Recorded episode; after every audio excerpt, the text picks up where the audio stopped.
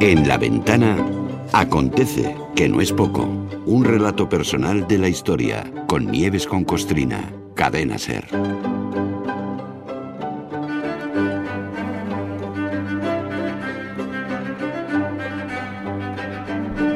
Nieves con Costrina, buenas tardes. Buenas tardes, Marta. ¿Qué tal? ¿Cómo estás? Muy bien, yo Qué muy bien. Qué gusto escucharte. Hoy hemos abierto hoy la ventana. Dos días seguidos, Sí, ¿eh? junta, Estamos que lo tiramos.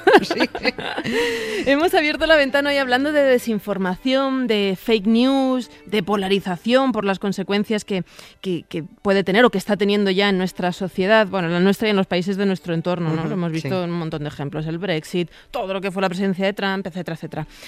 Pero claro, esto no es algo que nos hayamos inventado ahora en el siglo XXI. Lo de retorcer los hechos y maquillar la realidad por fines políticos viene de atrás. Y para muestra, un botón o un motín, el del té de Boston del 16 de diciembre de 1773, ¿no? Sí, así es. Y además eh, tú que has estado bien por allí, bien, bien conoces cómo se ha ido retorciendo todo esto, ¿no? Porque, bueno, eh, no solo lo sabes, sino que has padecido además sus consecuencias durante tu corresponsalía en Washington, Hmm. ¿no? Eh, efectivamente, hablamos del motín del té en Boston, ocurrido el 16 de diciembre de 1773. Fue un hecho crucial en la historia de los Estados Unidos, bueno, eh, tan crucial que muchos lo consideran, y, y supongo que tienen razón porque para eso lo han estudiado, que es el punto de, de partida de la guerra de los británicos de América contra los británicos Hmm. de la metrópoli de Gran Bretaña para conseguir la independencia, bueno, y que de ahí acabaran naciendo los Estados Unidos, las trece primeras colonias. ¿no?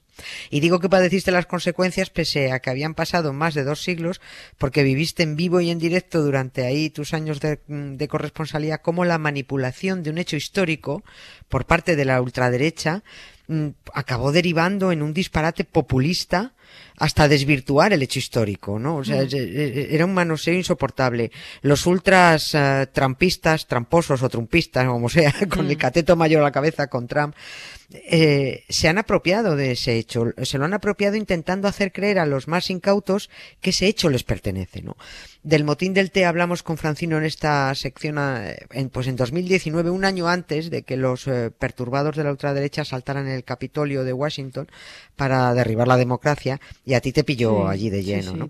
Así que, aunque el motín del té ya lo contáramos, vamos a añadir unos cuantos datos para intentar entender cómo es posible que se haya manoseado el hecho eh, histórico del Tea Party, que es como allí se llama, ¿no? Hasta convertirlo en un símbolo de la ultraderecha, ¿no? Que es, en, en el fondo es un, un símbolo robado. El Tea Party de hoy es un robo. Nada Sí. tiene que ver con el Tea Party de hace 249 años, ¿no? Pero gracias a la desinformación y, como digo, al catetismo de muchos estadounidenses, pues ha sido muy fácil utilizar ese hecho para convertirlos en, eh, en ultraderechistas, ¿no? Pues ya sabes tú que es que la ignorancia es la madre del atrevimiento. Change, change, change.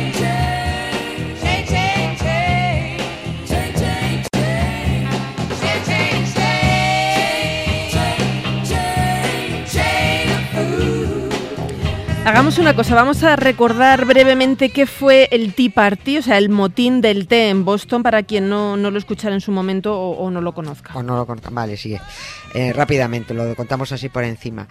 Eh, el 16 de diciembre de 1773, o sea, tal que mañana, los colonos británicos que vivían en Boston, en la costa este, para entenderlo, está arriba del todo, en la Mm. costa este, arriba del todo, ¿no? Se disfrazaron de nativos, se pusieron plumas en la cabeza y mocasines y asaltaron tres barcos ingleses que estaban amarrados en el puerto y cargados de té. No olvidemos que los británicos se pirran por el, por el té, Hmm. están, en- están enganchados, ¿no? eso es producto de primera necesidad. ¿no? Y resulta que Londres, la metrópoli, metía unos impuestos salvajes al té que entraba en América. Es decir, los británicos de América pagaban mucho más caro el té que los británicos de Gran Bretaña.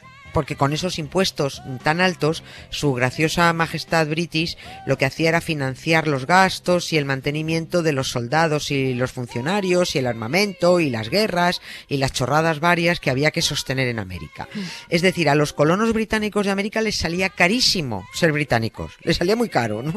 Y bueno, pues estos colonos se fueron inflando, pero estaban especialmente inflados los bostonianos, porque Boston las estaba pasando mal, estaba en plena crisis económica, tenía un puerto muy próspero, pero últimamente Nueva York, está un poquito más abajo, y Filadelfia, pues les estaban comiendo la, la tostada. Con lo cual, al cabreo por el altísimo impuesto al té que les tenían metidos, se unió una crisis económica y, se- y las ganas de empezar a meter ya el dedito en el ojo a la corona británica. ¿no?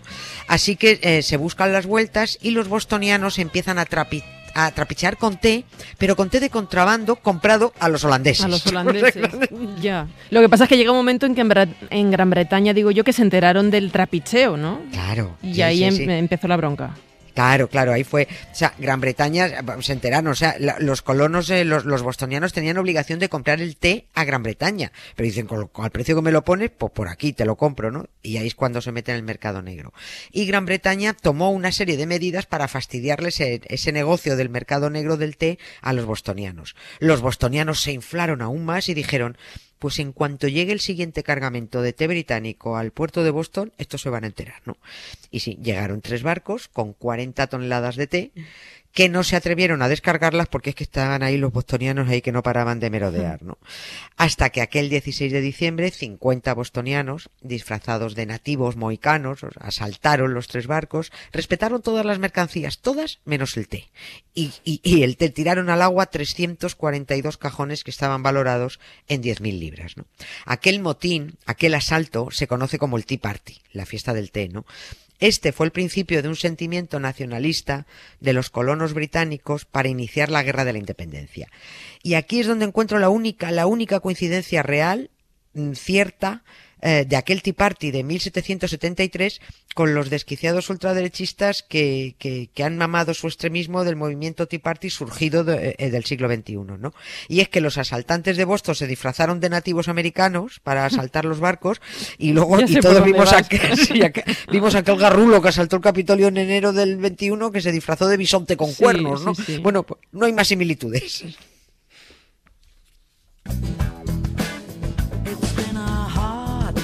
Day's night, and I've been working like a dog.